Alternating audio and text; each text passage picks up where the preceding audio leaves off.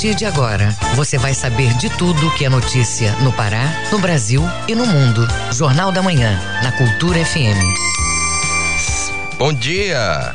Ouvintes ligados na Cultura e no Portal Cultura, 7 horas. Hoje, sábado, 18 de setembro de 2021. Começa agora o Jornal da Manhã com as principais notícias do Pará, do Brasil e do mundo. A apresentação é minha, Felipe Feitosa. Participe do Jornal da Manhã pelo WhatsApp 985639937. Mande mensagens de áudio e informações do trânsito. Repetindo o WhatsApp 985639937 os destaques da edição de hoje. Sancionada a lei que torna obrigatórios espaços reservados para deficientes nas embarcações no Pará. Trabalhadores do pescado no Ver o Peso fazem protesto para denunciar queda nas vendas. Cantora Bá lança seu novo trabalho audiovisual. Festival homenageia 100 anos de cinema na Amazônia. Zezé do Boxe realiza mais uma edição do programa Nocaute na Violência. Tem ainda também as notícias do esporte. Castanhal e PFC Paragominas com jogos decisivos pela Série D. Paysandu tenta reabilitação na Série C jogando hoje contra o Altos no Piauí. E ainda nesta edição, PEC que permite parcelar precatórios avança na Câmara dos Deputados. Em Belém, começa hoje a programação da Semana Nacional do Trânsito. Escola é reinaugurada em Santarém Novo, nordeste do estado. Essas e outras notícias agora no Jornal da Manhã. Sete horas e três minutos. Jornal da Manhã. Você é o primeiro a saber. O Pará é notícia. Vendedores de peixe do Ver o Peso denunciam a crise nas vendas do pescado por conta do aumento de casos da doença da, do, perdão, da doença da urina preta. Os trabalhadores pedem providências para ajudar a reverter o quadro e ainda esclarecer a população sobre os cuidados e prevenção da doença. Confira na reportagem de Joana Melo. O protesto Primeiro Grito dos Trabalhadores da Pesca iniciou no começo da manhã desta sexta-feira. Eles reclamavam da redução nas vendas do pescado. De acordo com a categoria, a crise começou depois que casos da doença da urina preta foram associados ao consumo de algumas espécies de peixes, o que está prejudicando todas as categorias envolvidas na cadeia de comercialização de pescados, como explica o presidente da Associação dos Balanceiros do Ver o peso, Daniel Bandeira. Todos os peixes de malhe, os peixes que são pescados em rede, estão sendo prejudicados. Nós não estamos tendo venda. A situação aqui está crítica para todo o balanceiro. O balanceiro está perdendo dinheiro. Cada dia em torno de dois mil reais de prejuízo por dia. Dono de embarcação aí, coitado, está tendo prejuízo muito grande aí. O grupo se reuniu na Pedra do Peixe, um ponto tradicional de vendas do pescado no Ver o Peso. No local, representantes da Secretaria Municipal Municipal de Economia de Belém acompanhavam a manifestação dos peixeiros. O diretor do Departamento de Feiras, Mercados e Portos da SECOM, Pedro Hamilton, diz que o município já está reunindo com a categoria e adianta algumas providências. Nós vamos é, fazer uma reunião com o governo municipal, com todos os órgãos que são responsáveis pela vigilância sanitária, para que a gente possa é, ver a possibilidade de a gente antecipar e agilizar a questão de uma medida sanitária responsável que possa atender esse, esse momento difícil dessa conjuntura. Então essa é, uma, essa é uma questão. A outra é que nós estamos acompanhando, não só aqui na Pedra do Peixe, mas todas as outras feiras e mercados. Nós temos 17 mercados e 33 feiras. Nós estamos visitando todas essas feiras, estamos visitando todos os mercados para auxiliar e para tranquilizar a população acerca dessa problemática. O chefe de cozinha, Antônio Lisboa, vai ao ver o peso todos os dias comprar pescado. Para ele, a crise é gerada pela divulgação de falsas notícias em relação à doença da urina preta, o que atrapalha inclusive as vendas de refeição à base de peixe. As pessoas generalizam. Tem o fake news também que generaliza a, a situação do momento que é da urina preta. Só que não é todos os peixes. O que a gente consome aqui no mercado de peixe não é peixe que tenha a suspeita da urina preta.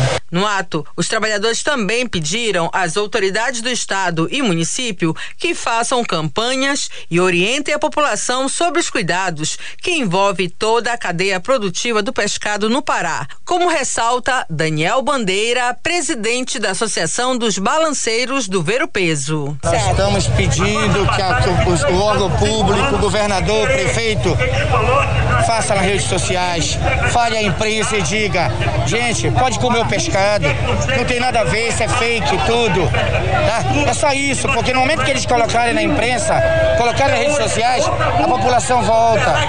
O que nós queremos é só isso, que eles digam que podem comer o pescado, pescado é sadio. Até o momento, o Pará possui sete casos suspeitos da doença da urina preta sendo investigados. Joana Melo, Rede Cultura de Rádio. E no oeste do estado, pescadores se reúnem em busca de soluções para o problema depois do surgimento de casos da doença da urina preta na região. As reclamações incluem a maneira de como os casos foram divulgados nos meios de comunicação. A reportagem é de Miguel Oliveira, de Santarém. Pescadores dos municípios da região oeste do Pará se reuniram em Santarém para buscar uma solução para a crise na venda do pescado depois do surgimento de casos suspeitos da doença da urina preta. Mesmo não estando comprovado que a doença é causada pelo consumo de algumas espécies de peixe, como tambaqui, pacu e pirapitinga, grande parte da população ficou com medo de comer pescado. O representante da colônia de pescadores de Óbidos, André Barros, reclama de como essa notícia foi divulgada. O principal afetado é o pescador, mas todos os setores são prejudicados porque a renda do pescador afeta todo o município de uma forma geral. Mas a forma como ela foi divulgada também, eu acredito que foi de forma equivocada e, tem colônias, cidades que proibiu as espécies, não é o caso de se proibir. O único procedimento que está fazendo na cidade de Óbidos é para se ter cuidado com as três espécies do qual foi alertado, que é o pacu, tambaqui e a pirapitinga, mas proibir jamais. Já o representante dos pescadores de Juruti, Benedito Amaral, informou que devido à queda nas vendas, o pescado está sendo doado a quem se interessar. Com todo esse medo, ainda não está consumindo pescado no município de Juruti. Está havendo prejuízo? Estão jogando peixe fora? É, muitas das vezes é, a gente diz assim, jogar peixe fora não, não aconteceu ainda. Eu ainda não joguei, eu tenho uma peixaria lá que trabalha com peixe e aí não joguei, mas a gente doou a quantidade de pescado que a gente tinha é, para a população da periferia da cidade. Em Santarém, cerca de 7 mil pescadores foram afetados e cerca de 400 toneladas de pescado deixaram de ser vendidas nesse período. De Santarém, Miguel Oliveira, Rede Cultura de Rádio. Governador Helder Barbalho assina a lei que torna obrigatória a acessibilidade em embarcações do Estado. O objetivo é atender as populações ribeirinhas com dificuldades de locomoção. Saiba os detalhes na reportagem de Marcelo Alencar.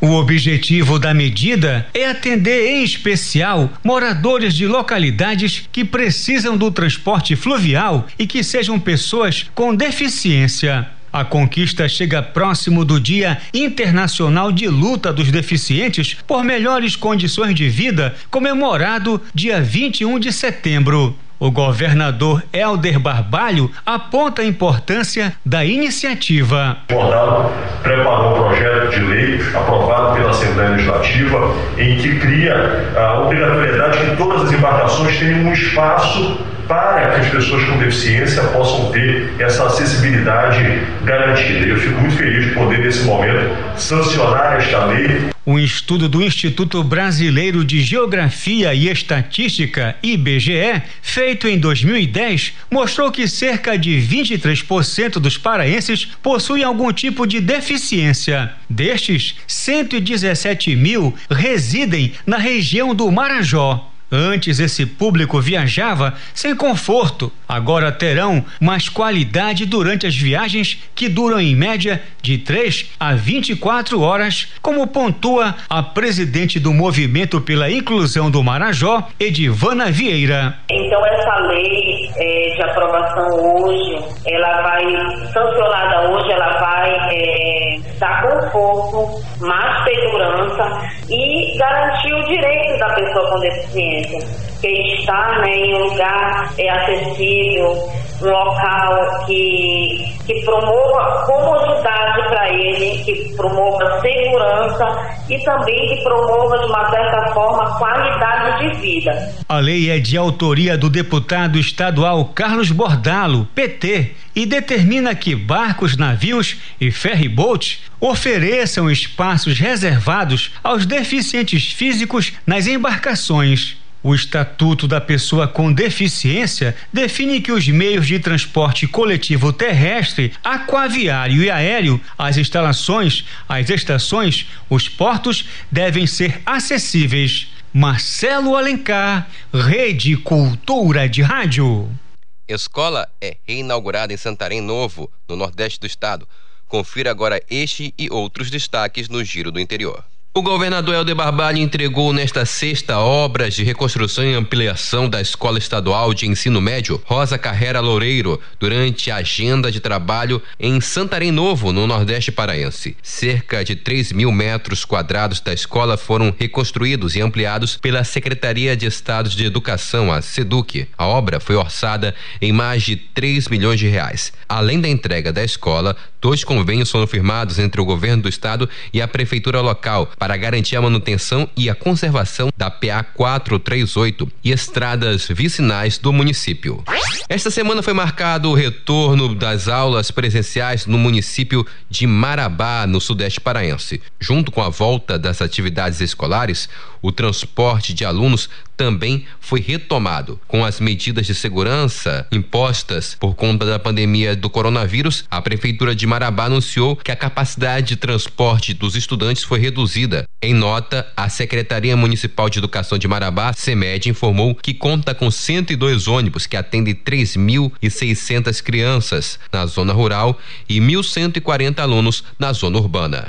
A Prefeitura de Primavera, por meio da Secretaria de Obras e Urbanismo, anunciou que fez a revitalização do Complexo Social e Esportivo Sebastião da Silva Gomes, denominado Seu Babá, localizado no bairro do Ardep. Os serviços foram de pintura, reparos, instalação de iluminação em LED e revitalização. Os trabalhos também foram feitos na Praça da Comunidade Santa Terezinha. Felipe Feitosa, Rede Cultura de Rádio. Jornal da Manhã. A partir de hoje até o dia 25 de setembro acontece a programação comemorativa à Semana Nacional do Trânsito. A coordenação é da Superintendência Executiva de Mobilidade Urbana de Belém, a CEMOB. Ouça as informações com o repórter Marcelo Alencar. A Superintendência Municipal de Mobilidade Urbana de Belém, a CEMOB, montou uma programação alusiva à Semana Nacional do Trânsito. O tema da semana é No Trânsito, Sua Responsabilidade Salva Vida, Ver e Ser Visto. O público-alvo desta campanha são os mais vulneráveis no trânsito, como pedestres e ciclistas. O objetivo principal, conscientizar a população sobre o papel das pessoas e dos meios de transporte no trânsito da cidade, de forma igualitária, colocando cada agente em um papel de atuação diferente. Um exemplo disso são os ciclistas e motociclistas, aos quais se aplica a frase ver e ser visto. Assim, cada um entenderia a sua responsabilidade, evitando acidentes e salvando vidas. A ideia é promover a proteção dos mais vulneráveis. A chefe da divisão de educação da CEMOB, Tatiane Pinheiro, comenta a proposta. A Semana Nacional do Trânsito é um evento que acontece todos os anos, sempre no período de 18 a 25 de setembro, e ela acontece sempre com o objetivo de conscientizar todos os envolvidos do trânsito, como o pedestre, o ciclista, o motociclista o motorista e, ela nasce também como forma de orientar e conscientizar a população para um trânsito mais seguro e cidadão.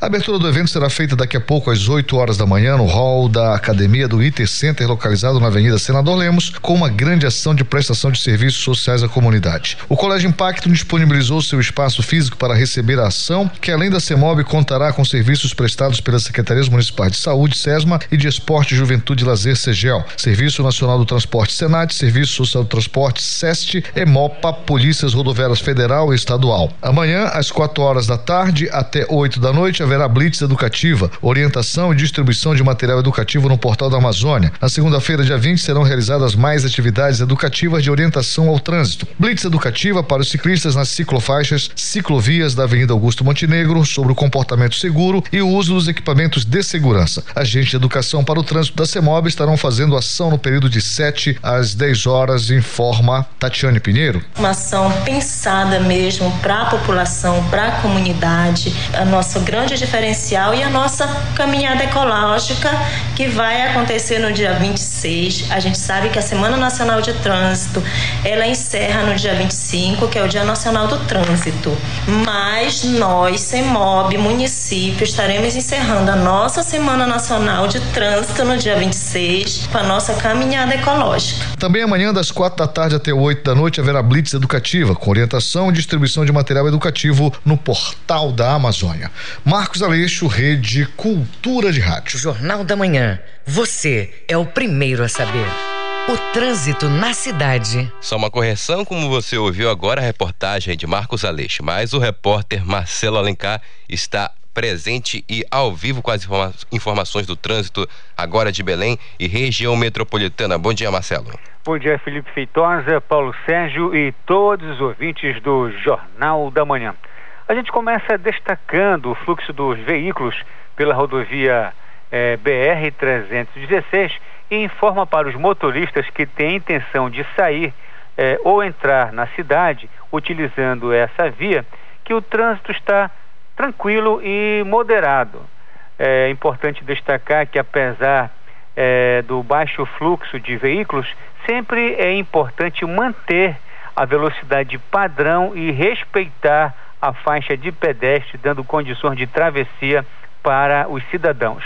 Feitosa, a gente observa aqui no mapa do Waze que o trânsito está travado na Avenida Tavares Bastos, eh, com velocidade média de até 5 km por hora. O trecho que compreende esse travamento é entre a Avenida Pedro Álvares Cabral até a esquina da Avenida Almirante Barroso.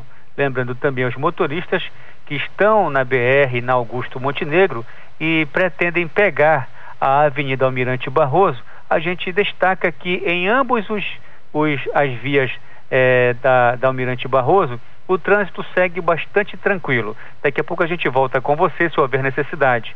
Marcelo Alencar, direto da redação do Rádio Jornalismo para o JM, volta no comando Felipe Feitosa. Obrigado, Marcelo, pela sua participação aqui no Jornal da Manhã. 7 horas mais 19 minutos. Ouça a seguir no Jornal da Manhã. O FPA promove ação pelo Dia Mundial da Limpeza de Rios e Praias. Isso e muito mais daqui a pouco depois do intervalo. Estamos apresentando Jornal da Manhã. Via Jurunas em frequência modulada. A etnomúsica de Pedrinho Calado.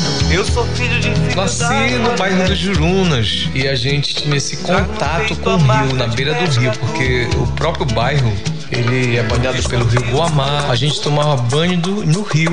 A Amazônia Musical de Pedrinho Calado no Brasil brasileiro. Neste sábado, sete da noite.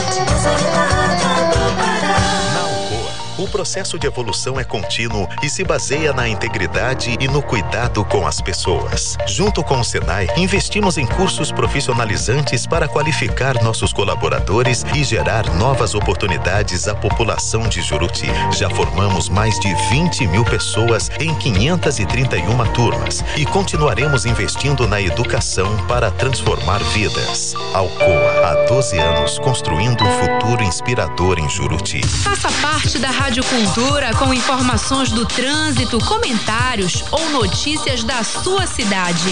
Grave seu áudio e mande para o nosso WhatsApp 985639937.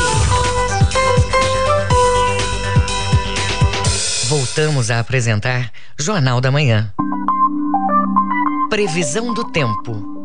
De acordo com a Secretaria de Meio Ambiente e Sustentabilidade em Belém e região metropolitana, manhã de sábado com tempo claro a parcialmente nublado, sem previsão de chuvas. Mas à tarde e à noite, tanto do sábado quanto no domingo, há chances de precipitações e seguidas por trovoadas. Na capital paraense, mínima de 23, máxima de 34 graus. Na mesorregião nordeste, o final de semana terá tempo estável pela parte da manhã, com céu parcialmente nublado a nublado e sem chuvas no decorrer do período. Só no começo da noite que deve chover, principalmente no sábado. Mínima de 23, máxima de 34 graus em Bujaru. E para o arquipélago do Marajó, tempo com céu claro e poucas nuvens, e não há tendência de chuvas na manhã do sábado quanto no domingo. Já as tardes devem ser marcadas por instabilidade e chuvas fortes, com ventos e trovoadas. À noite, o clima fica nublado. Mínima de 23 e a máxima chega a 33 graus em Salvaterra. Agora são 7 horas e 21 minutos. Jornal da Manhã. Informação na sua sintonia. E a Faculdade de Oceanografia da Universidade Federal do Pará promove ação pelo Dia Mundial da Limpeza de Rios e Praias. Em Belém, acontece hoje tendo como alvo Igarapé do Tucunduba e abre oportunidade para que a população também participe. Os detalhes com Isabelle Risuênio sob a supervisão de Cláudio Lobato. A ação será realizada às margens do rio Tucunduba, no complexo recreativo Vadião. Seu objetivo é reunir voluntários para realizar uma limpeza de resíduos poluidores do rio e promover boas práticas ambientais, além de sensibilizar os participantes sobre a importância do descarte regular do lixo. O evento também serve para divulgar as pesquisas desenvolvidas na universidade sobre o tema. A diretora da Faculdade de Oceanografia da UFPA, Suri Monteiro, comenta sobre esta realização. Desplastificando rios urbanos é uma ação que está sendo engajada pelo Observatório da Costa Amazônica, que é uma iniciativa de jovens pesquisadores da da UFPA, em parceria com o Laboratório de Pesquisa e Monitoramento Ambiental Marinho, a ONG Quem Ama Cuida e muitos professores e estudantes da Faculdade de Oceanografia.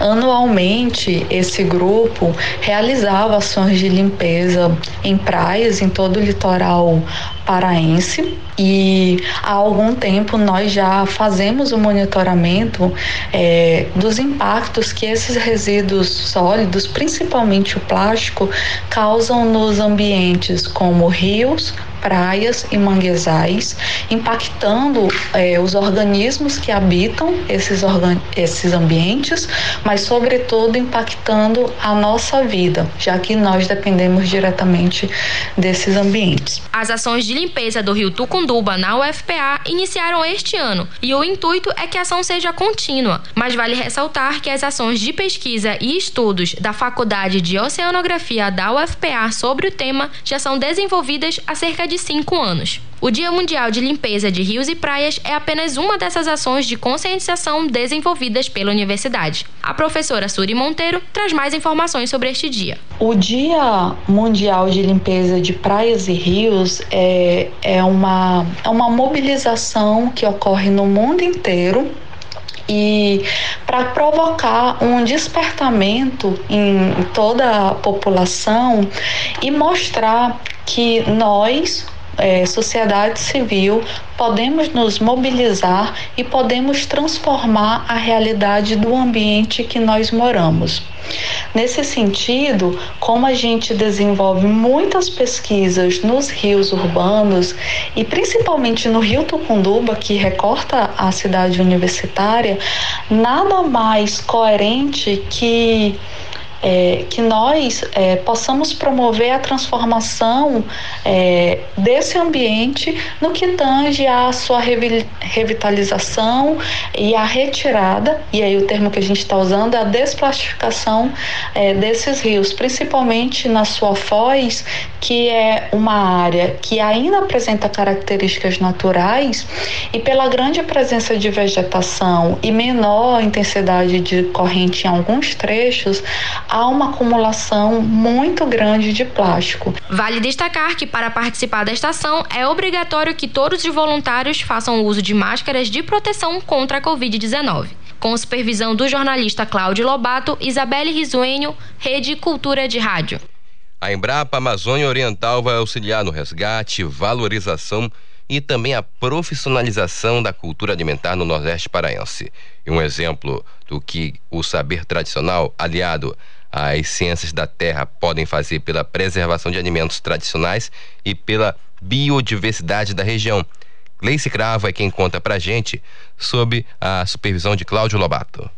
A Embrapa lança o projeto Rede Quirera para a produção de farinhas alimentícias e de alimentos com base bioativa e da sociobiodiversidade. O projeto vai auxiliar e valorizar a identidade, a cultura e a tradição dos agricultores familiares, dos povos e das comunidades tradicionais. Laura Figueiredo Abreu, pesquisadora da Embrapa, fala como surgiu o projeto. Bom, o projeto Rede Quirera tem esse nome, né? Primeiramente porque a parceria do projeto é com o grupo de agricultores familiares do Nordeste Paraense, que se chama Rede Bragantina, daí vem o termo rede. E Quirera, devido a alguns dicionários do Pigorani indicarem que o nome Quirera significa as farinhas. A rede Bragantina de Economia Solidária e Sabores, por meio da cooperativa mista de agricultores e agricultoras familiares entre os rios Caeté e Gurupi e Comar, agrega mais de 400 famílias em cinco municípios paraenses. São eles Santa Luzia do Pará, Bragança, Augusto Correia, Cachoeira do Piriá e Viseu. Laura Figueiredo de Abreu, pesquisadora da Embrapa, conta como surgiu a Rede Bragantina. O projeto nasceu de uma demanda da Rede Bragantina com relação à sua dificuldade de evitar a perda de excedentes pós-colheita da sua produção. Ela trouxe essa problemática para a equipe da Embrapa e nós fizemos sugestões e chegamos ao formato de projeto de inovação social. A parceria foi oficializada em agosto e no início de setembro já houve a primeira pesquisa de campo nos municípios participantes. O objetivo foi identificar as áreas de cultivo e famílias de agricultores que forneceram as matérias-primas usadas no desenvolvimento das farinhas. De acordo com Nazaré Reis, agrônoma e responsável técnica da rede de Bragança, já é tradição na região o preparo de mingaus com inhames, macaxeira, tucumã, carás, além do consumo de pupunha e outros tubérculos cozidos em substituição ao pão no café da manhã ou da tarde. A agrônoma pontua a importância do projeto. É muito importante essa parceria no aspecto cultural também, porque são saberes que se aprendem por inúmeras gerações. Então, trazer esses saberes para a sociedade se partícipe desse trabalho com o consumo saudável, com partícipe dessa perspectiva de sustentabilidade ambiental. Isso é uma de uma relevância muito profunda. Com supervisão do jornalista Cláudio Lobato, Gleice Cravo, Rede Cultura de Rádio. Jornal da Manhã. O Mundo é Notícia.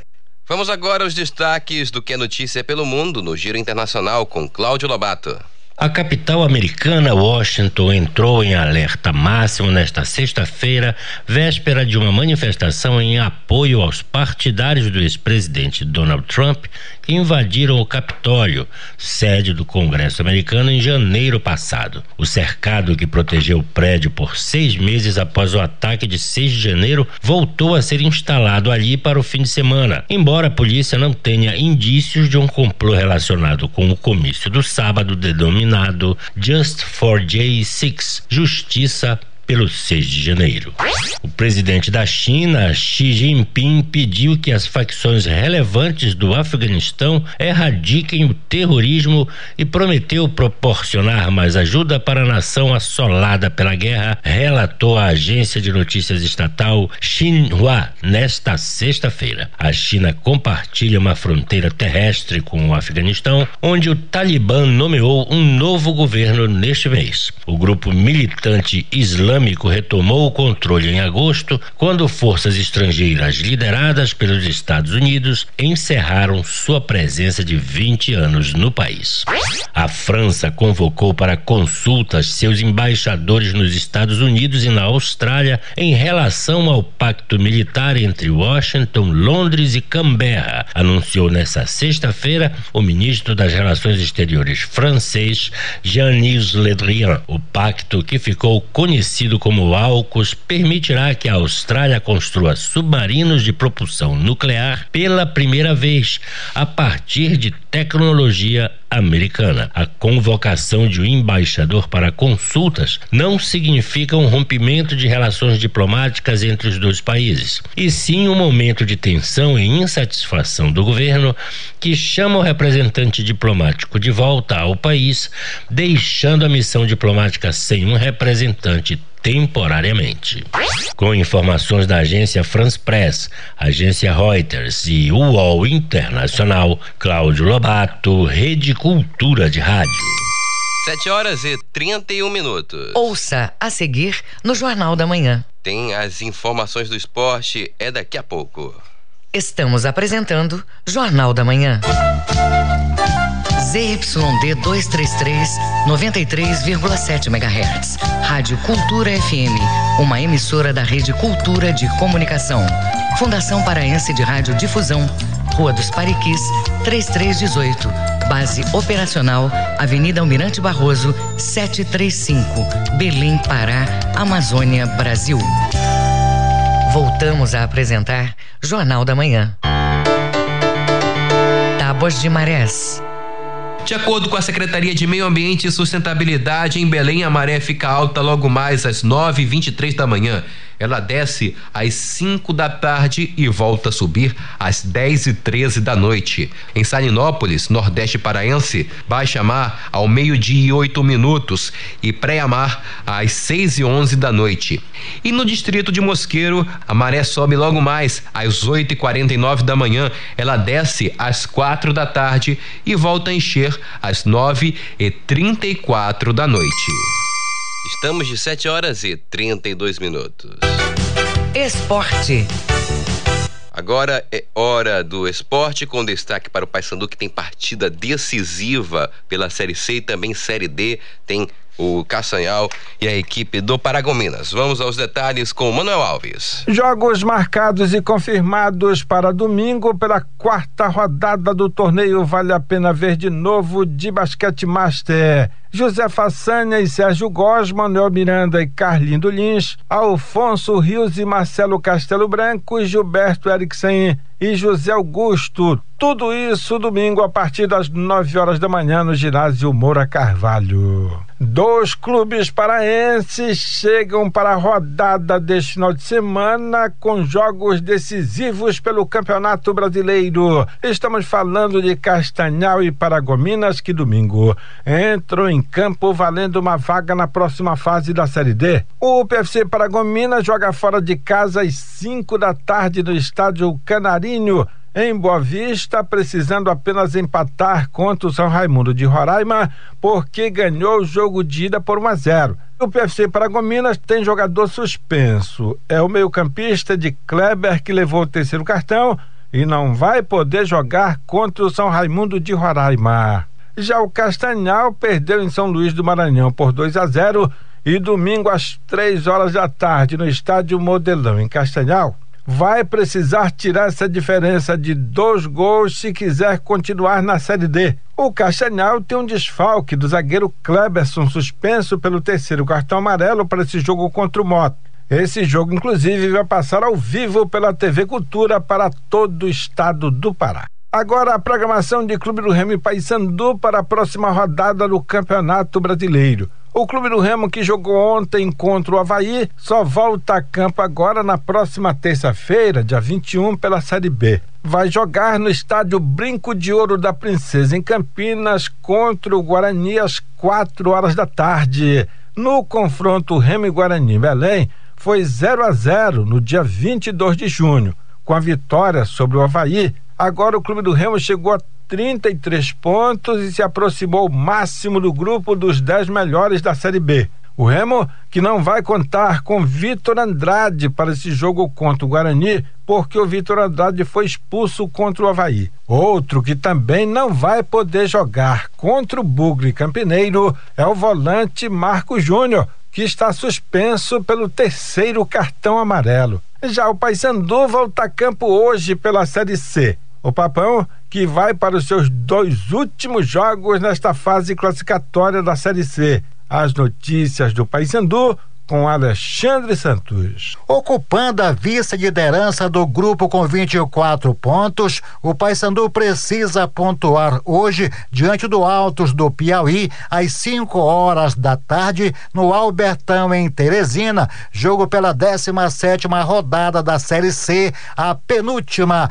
O time para o jogo de logo mais só será escalado momentos antes da partida. Nós podemos adiantar o provável Vitor Souza, Leandro Silva, Perema, Denilson e Diego Matos, Bruno Paulista, Marino e Rui, Luan Santos, Rildo e Grampola. Depois do compromisso de hoje, o time bicolor encerra a primeira fase, dia 25, jogando em Belém do Pará, diante da equipe do Manaus, jogo às 17 horas. Lembrando que só os quatro primeiros se classificam para a segunda fase.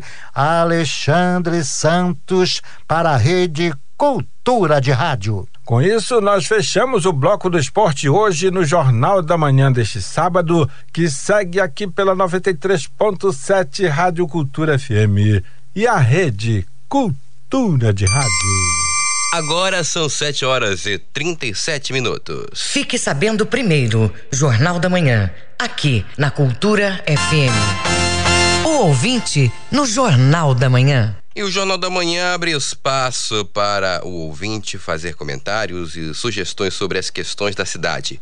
Quem participa hoje é o ouvinte Frank Barros. Vamos ouvir. Meu nome é Frank Barros. Sou, sou aquele cara, posso dizer, paraense nato. Sou viciado no açaí com peixe. Mas infelizmente, amigo, a gente escuta muita coisa.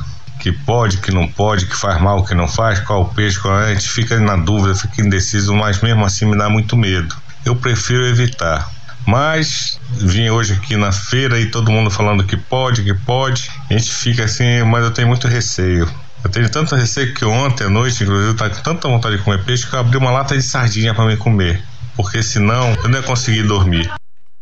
Obrigado, Frank, pela participação e não se esqueça, participe do Jornal da Manhã, mande seu WhatsApp para o número 98563 9937. Repeti repetindo o WhatsApp 98563 9937. O ouvinte no Jornal da Manhã. 7 horas e 38 minutos. Jornal da Manhã. Informação na sua sintonia. E a liberação da volta da torcida aos estádios anima os clubes com a possibilidade de público e rendas nas partidas de futebol. A esperança é que o retorno dos torcedores diminua a crise financeira nos clubes e estimule a vacinação contra a Covid-19. Saiba mais na reportagem de Igor Oliveira. Desde março de 2020, o torcedor paraense está distante dos estádios da capital. E lá se foram 18 meses de angústia e amor à distância. E em reunião realizada ontem com o prefeito Edmilson Rodrigues e representantes dos clubes de Remo, Paysandu e Tuna, ficou decidido a abertura dos estádios para o público com capacidade de 30% e exigência de comprovação de vacinação com as duas doses. O prefeito Edmilson Rodrigues falou o que foi decidido na reunião. Chegamos a um consenso. Os estádios serão reabertos para 30% da capacidade, com a exigência de estar vacinado na segunda dose. Não vamos exigir dos clubes que façam aquela testagem rápida, porque ela não é tão segura, então tem por que onerar, gastar dinheiro com algo que não tem um resultado correto. Edmilson Rodrigues ainda diz que essa liberação deve ser um incentivo para quem ainda não se vacinou. Quem gosta de futebol e não se vacinou, vai ter que se vacinar. Porque todos os presidentes de clube e nós, nossa equipe técnica, concordam que a imunização é de fundamental importância. O presidente do Clube do Remo, Fábio Bente, fala da importância dessa retomada. É, primeiro, dizer que fico muito feliz que a prefeitura reviu o posicionamento, na nossa opinião era equivocado, de 20%, né? Acho que o diálogo e o bom senso prevaleceram. O 20% ia tornar inviável, 30% eu acredito que a gente consegue retomar. É bom para o torcedor, é bom para o clube, é bom para a cidade, porque a gente retoma uma atividade econômica importante. Até o final desta edição, não conseguimos o contato com o presidente do Paysandu, Maurício Etting, com supervisão de Cláudio Lobato, Igor Oliveira para a Rede Cultura de Rádio. E evento incentiva a prática de boxe amador. Essa é a 34 edição do projeto que vai contar com a participação de equipes de boxe da Argentina e Venezuela. Vamos saber detalhes do projeto Nocaute contra a Violência com o repórter Isidoro Calixto. O evento Nocaute na Violência é um projeto que existe desde 2012 para difundir a prática do boxe amador. A ideia foi criar um trabalho para atrair os jovens para o esporte e orientá-los a combater a violência. Faz parte do projeto conscientizar a garotada que o esporte é vida e integração. Atualmente são 60 clubes e academias que participam do programa com aproximadamente aproximadamente 600 jovens de até 19 anos inscritos. Zezé do Boxe, idealizador do projeto, explica. A iniciativa de criar o nocaute na violência foi porque eu acompanhando os noticiários, eu vi que um jovem foi morto no, no Recife numa praça de esporte, acabando de um jogo lá, um torcedor pegou um vaso sanitário, jogou e, e matou o, o rapaz. E aquilo eu fiquei indignado com aquilo. Então nós criamos o nocaute na violência com a finalidade de conscientizar essa garotada que está surgindo para que não cometa o mesmo erro. Será a 34 edição do projeto que vai contar com a participação de equipes da Argentina e da Venezuela. Devido ao período de pandemia, os participantes deverão ficar em quarentena, nesse caso somente na edição de final de ano. O projeto já revelou grandes talentos que fazem parte da seleção brasileira e de outros que estão dentro do quadro de atletas das Forças Armadas, como o da Marinha do Brasil, por exemplo. Zezé do Boxe fala sobre a programação. Já homenageamos as Forças Armadas, Marinha, Exército, Polícia Militar, vários órgãos já foram homenageados pelo nocaute. E chegou a vez agora da imprensa, porque a gente deve muito para a imprensa. Se não fosse a imprensa, o nocaute não teria esse sucesso todo. Isidoro Calixto, Rede Cultura de Rádio. Os números da economia. Vamos aos indicadores econômicos do dia com Cláudio Lobato. Acompanhe. O Ibovespa teve hoje uma queda de 2,07%. Esta é a quarta consecutiva na semana que deixou o indicador com pontuação de 111.439 pontos, o menor patamar desde o dia 9 de março, quando o principal índice da Bolsa de Valores brasileira bateu os 111.330 pontos. Com isso, a Bolsa de Valores brasileira chega à sua terceira semana consecutiva de queda. A variação semanal foi de 2,49%. Em meio a incertezas persistentes sobre a capacidade do governo de manter manter seus gastos dentro do teto, o presidente Jair Bolsonaro editou na quinta-feira um decreto com o aumento do imposto sobre operações financeiras, o IOF, com o objetivo de custear o aumento no valor do novo programa social do governo, que irá substituir o Bolsa Família. Ainda não está definido o novo valor do benefício. Já o dólar encerrou a sessão em alta de 0,33%, cotado a oito centavos na venda, após ter subido 0,54% na véspera. Desde o último dia 3, a moeda americana estava intercalando resultados, não tendo acumulado nem duas altas e nem duas quedas consecutivas no período. Esse é o maior valor desde o dia 23 de agosto, quando a moeda era cotada a oito centavos. O euro terminou a sessão com valorização de 0,06%, cotado a vinte centavos. O grama do ouro hoje custa um reais e sessenta e o rendimento da caderneta de poupança com aniversário neste sábado é de meio por cento. Cláudio Lobato, Rede Cultura de Rádio. Agora já estamos de 7 horas e 44 minutos. Ouça a seguir no Jornal da Manhã. Tem informações de política e também sobre cultura. Vamos ao intervalo e voltamos daqui a pouco. Estamos apresentando Jornal da Manhã. Todos os animais têm direitos assegurados por declaração universal. Quem escolhe ser tutor de um animal precisa reconhecer e cumprir as responsabilidades e os cuidados para uma vida digna.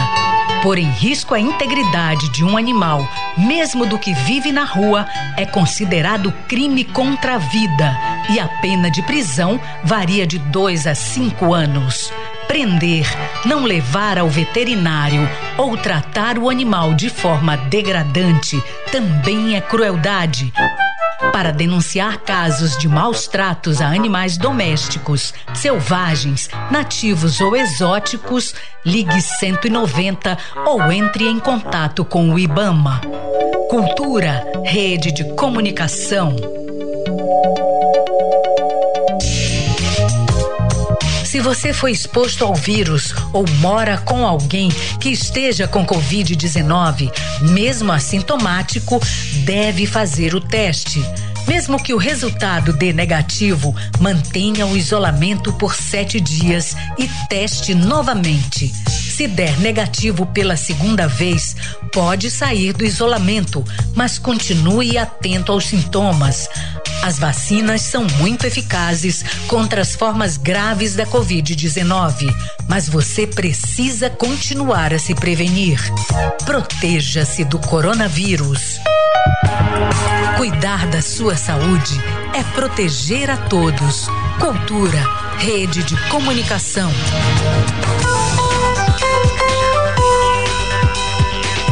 Voltamos a apresentar Jornal da Manhã.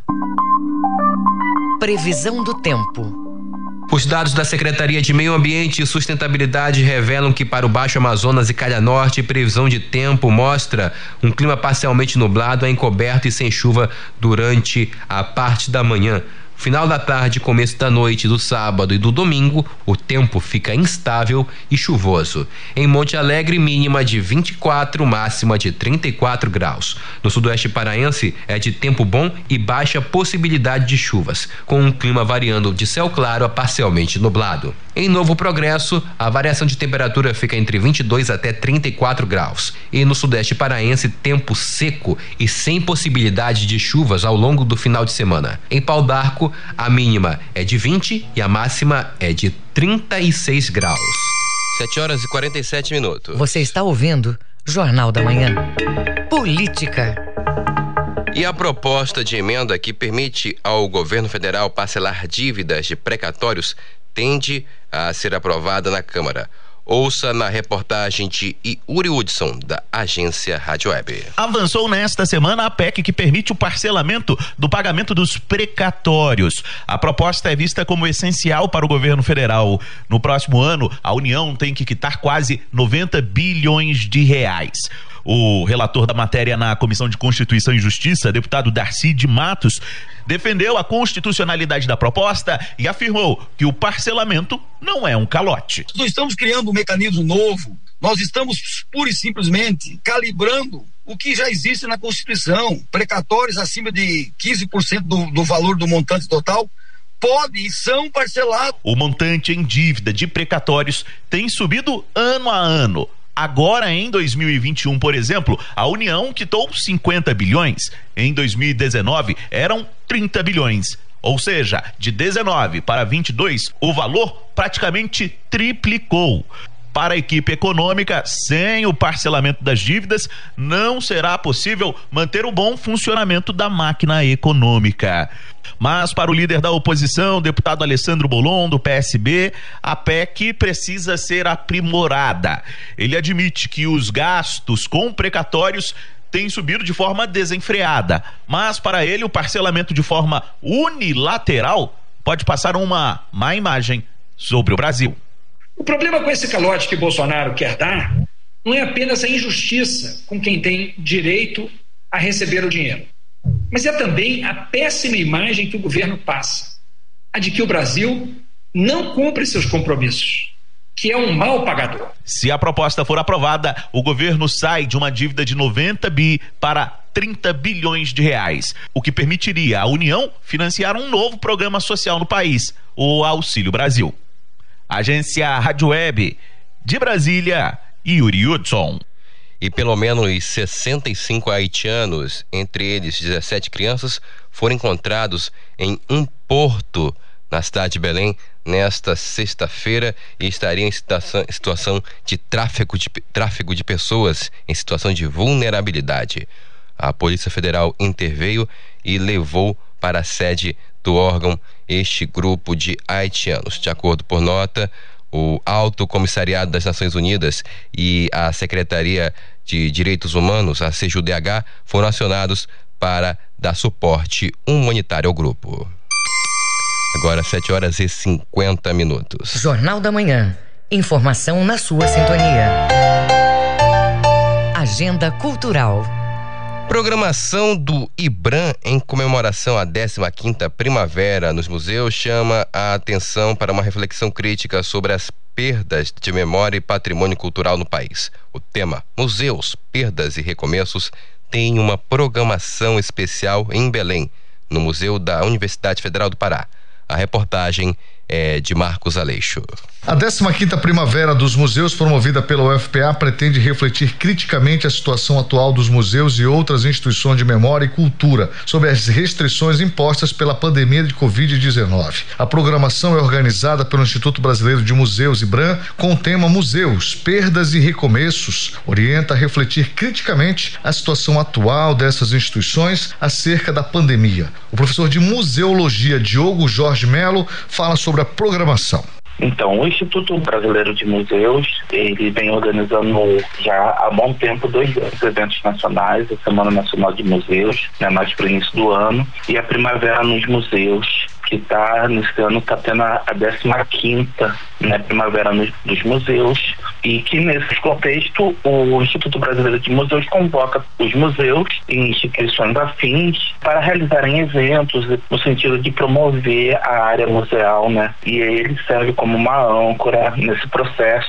Os encontros serão realizados durante a semana que vai de 20 a 24 de setembro no horário de seis e meia às nove e meia da noite, transmitidos pelo YouTube do grupo de pesquisa pesquisa Arte, Memórias e Acervos na Amazônia, cadastrado no CNPq e na UFPA PPGartes. O evento disponibiliza certificados aos participantes. Não é necessário realizar inscrição prévia. Diogo Jorge Melo faz o convite. Para acompanhar a nossa programação, não precisa fazer inscrição, é só estar no horário lá de 8h30 a 9h30 no, no YouTube do Arte, Memória e Acervos na Amazônia. É uma rede social do projeto professora Rosângela Brito e lá vão ser passadas em devida lista de presença de quem quiser os certificados da programação. E então, e só destacando que são projetos de extensão da Universidade Federal do Pará, então contam também com o apoio da Pró-Reitoria de Extensão né, da Universidade. A 15ª Primavera dos Museus do Instituto de Ciência da Arte da UFPA acontece de 20 a 24 de setembro, das seis e meia às nove e meia da noite, com transmissão no canal do ICA no YouTube.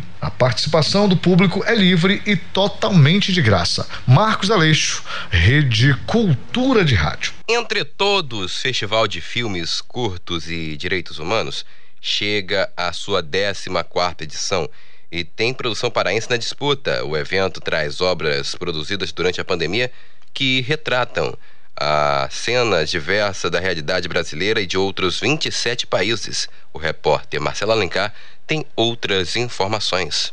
A ideia do festival é discutir e dialogar acerca dos direitos humanos de forma universal. A coordenação aceita filmes de todos os gêneros, com duração de no máximo 25 minutos. A curadora do Festival de Cinema Entre Todos, Manu Sobral, explica sobre as produções que podem ser inscritas. Experimentais, documentários, ficções, até filmes pessoais, é, aceitamos todos os formatos. Com o filme Topawa, o Pará tem representatividade na mostra. A produção divulga depoimentos contando a aproximação com os indígenas do povo Paracanã, além do desmatamento, grilagem de terras e troca de mercadorias. Um dos diretores da obra, Simone Giovanni, destaca a importância de fazer parte da competição. Estamos muito felizes com representar o Pará, um estado que abriga uma imensa diversidade de culturas e uma grande biodiversidade e sempre estando do lado das comunidades tradicionais que cuidam o próprio território não só para a própria subsistência, sino cumprindo um papel fundamental também pela sobrevivência do resto da humanidade. O evento também vai apresentar outras temáticas, como questões raciais, lutas sociais, políticas e meio ambiente. Manu Sobral comenta sobre as sessões desse ano. São oito sessões, cada sessão tem aproximadamente cinco curtas, né, que tratam de assuntos que conversam entre si. As sessões desse ano são com fins que fala de isolamentos, perdas, confinamentos, lutos e também é uma questão assim existencial, né? A nossa maneira de enxergar a vida, a morte, a nossa existência de uma forma mais ampla. A divulgação dos vencedores ocorre no dia 26 de setembro, às 7 horas da noite, pelo site entretodos.com.br. O júri do evento é composto por especialistas de diferentes segmentos do cinema. Marcelo Alencar, Rede Cultura de Rádio. E espetáculo teatral retrata as dificuldades de ser mãe solo agravadas pelo contexto da pandemia. A peça foi contemplada com recursos da Aldir Blanc por meio da Secretaria de Estado de Cultura, a Secult. Saiba mais na reportagem de Marcos Aleixo. O espetáculo Meu Nome é Ana, com a atriz Penélope de Lima, retrata as dificuldades de ser mãe solo agravadas pelo contexto da pandemia. A obra mostra que na solidão da maternidade encontramos a realidade de Ana e o filho recém-nascido bebê. O espetáculo foi contemplado com recursos da Lei Aldir Blanc, por meio da Secretaria de Estado de Cultura. Penélope fala sobre este trabalho. É um monólogo que foi criado, escrito e inserido nesse contexto atípico da pandemia provocada pelo vírus da Covid-19. Durante a quarentena, a escrita ela acabou sendo um uma válvula de escape para mim. Então eu costumava com muita frequência, quase que diariamente, anotar as minhas percepções sobre o período de isolamento, né? Sobre a igualdade é, dos dias, né, o, o, desgaste da rotina, os conflitos que apareciam. Todo o trabalho é inspirado nos relatos de outras mães durante o período de lockdown para contar a história da personagem. Na dramaturgia, Ana é uma mãe de primeira viagem que se vê sozinha em casa e com a necessidade de cuidar de uma filha ainda bebê. Meu nome é Ana é um convite ao público para ver um retrato dos tempos atuais traduzido de maneira artística.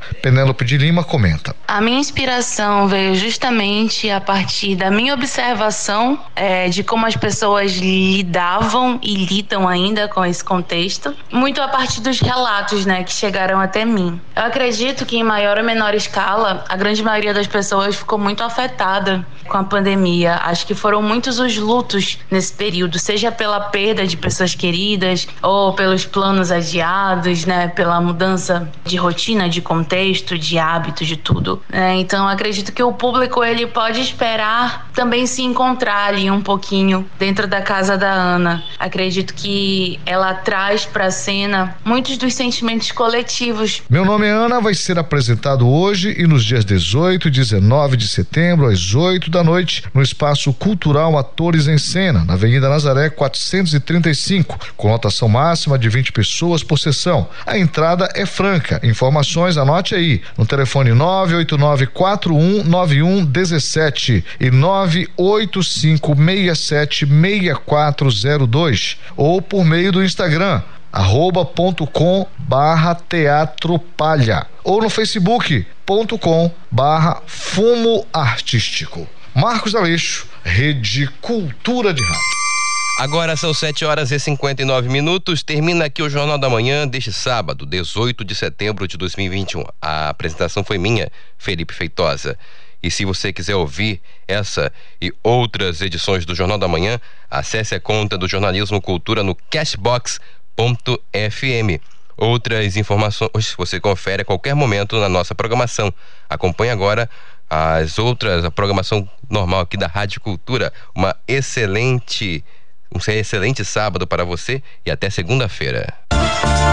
O Jornal da Manhã é uma realização da Central Cultura de Jornalismo.